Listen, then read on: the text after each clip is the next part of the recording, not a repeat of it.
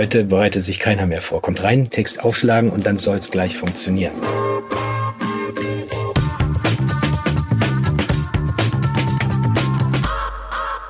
Also eine Brad Pitt in eine andere Sprache übersetzen und sozusagen seine Originalspur als emotionale Steuerung zu verwenden, kann ich mir auch noch vorstellen. Aber es sind zwei spannende Sachen, die du gerade gesagt hast. Einmal das Gesicht und die Stimme. Du bist in Deutschland die Stimme von Brad Pitt. Und jeder, der dich hört, sieht das Gesicht von Brad Pitt.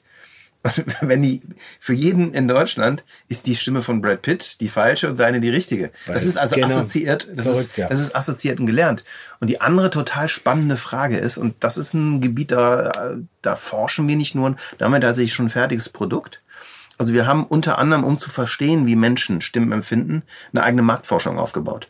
Das heißt, wir können hunderte, tausende, zehntausende Menschen Fragen stellen zu einem Stück Audio.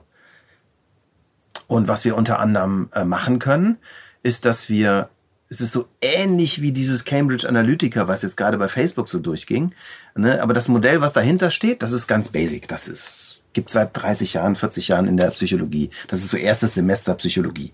Dieses Ocean-Modell, ne? wo man so Neurotizismus, Offenheit und sowas misst. Und ein Thema, was uns total interessiert, was wir gerade machen, ist, wir haben oft Kunden, zum Beispiel beim E-Learning, die zeigen uns ein Foto. Guck mal, das ist der Mensch, der, der, der das Wissen, äh, das haben sie wahrscheinlich ein Stockfoto gekauft oder so. Ne? Und dann fragen die uns, wie klingt denn die Stimme von dem? Und manchmal sagen wir so, ey, keine Ahnung. Und dann fangen wir im Moment an, wir machen dann Researches. Das heißt, wir erforschen über, über Befragungen und Algorithmen, wie die Menschen, wie dieser Mensch auf dem Foto emotional und psychologisch wahrgenommen wird. Also ist das. Und dann machen wir dasselbe für Stimmen. Das heißt, wir können sehr genau für eine Stimme sagen, ob die selbstsicher klingt oder unsicher klingt. Ob die offen klingt oder verschlossen klingt. Und zwar nicht nur, ob wir das glauben, sondern wir können, wir wissen, ob Konsumenten das so empfinden. Und dann matchen wir diese Gesichter auf die Stimmen drauf.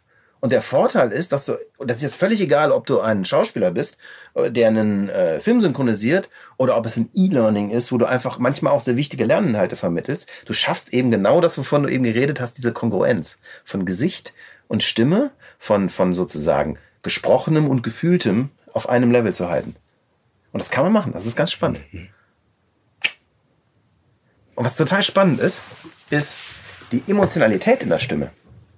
Je besser ein Schauspieler ist, umso mehr kann er die verändern. Die, die wahrgenommene Persönlichkeit ist fast unmöglich. Also die aller, aller, allerbesten schaffen es zum Beispiel, und nur wenn sie zum Beispiel sehr sicher klingen, auch unsicher zu klingen. Aber ein, ein, ein Sprecher, der unsicher klingt, wir haben das probiert mit Coaching auch, ne? Also wir haben, wir haben so Experimente gemacht, okay, wir, wir lassen mal was sprechen, analysieren das, wie wird das wahrgenommen und äh, machen dann eine Retake-Session aus und sagen, pass auf, lass uns noch mal quatschen. Äh, wir würden das gerne noch mal probieren, aber ein bisschen anders diesmal. Keine Chance. Du kriegst das nicht raus. Du kannst super easy sagen, mach mal ein bisschen trauriger, mach mal ein bisschen fröhlicher. Und du kannst wahrnehmen und kannst sagen, pass auf, das, wir haben das gecheckt, äh, wir beide fanden das lustig, aber die, die, die Kunden fanden das, ist auch scheißegal warum. Sie fanden es nicht fröhlich, so fröhlich, wie wir wollten, dass sie es fröhlich finden und dann sprichst du es nochmal ein. Mhm. Und lässt es wieder durchlaufen. Aber auf dieses Persönlichkeitsding, kommen nur die besten Schauspieler. Das ist verrückt. Mhm. Das ist absolut richtig. Also wenn du ähm, ähm, ich kann mich erinnern, also jeder beim Synchron hat so Stressmomente äh, am Beginn seiner Karriere, weil dann kommt plötzlich, äh, sagen wir mal, der Nachrichtensprecher. Und ja. das ist ja erfordert eben Umgang mit Sprache, wenn man eine Nachricht vorliest, die eine das heißt, du bist Schauspieler, musst einen Nachrichtensprecher spielen. Das heißt, dessen Können was du unter Umständen als eigener Schauspieler noch gar nicht hast, diese Professionalität, dann ja. aber spielen, das ist höllenschwer. Boah, da, oh ja. da schwitzen alle meine Kollegen, da habe ich geschwitzt, als ich, als mir das so gegangen ist als Anfänger.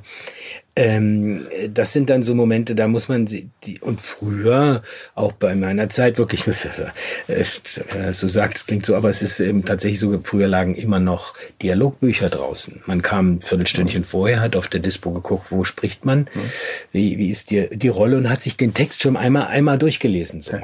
dass man den schon mal, das wurde dann auch alles weggespart im Zuge der ähm, Digitalisierung. Irgendwie war das dann weg, gab's das nicht mehr. Also Was? heute bereitet sich keiner mehr vor. Kommt rein, Text aufschlagen und dann soll's gleich funktionieren. Das war Wunder Voices, powered by Sonarbird.io. Sonarbird ist die einfachste Möglichkeit, deinen Podcast als Flashbriefing auf Amazon Alexa, auf Voice-Assistenten und als Feed bei iTunes zu veröffentlichen. Mehr findest du unter sonarbird.io.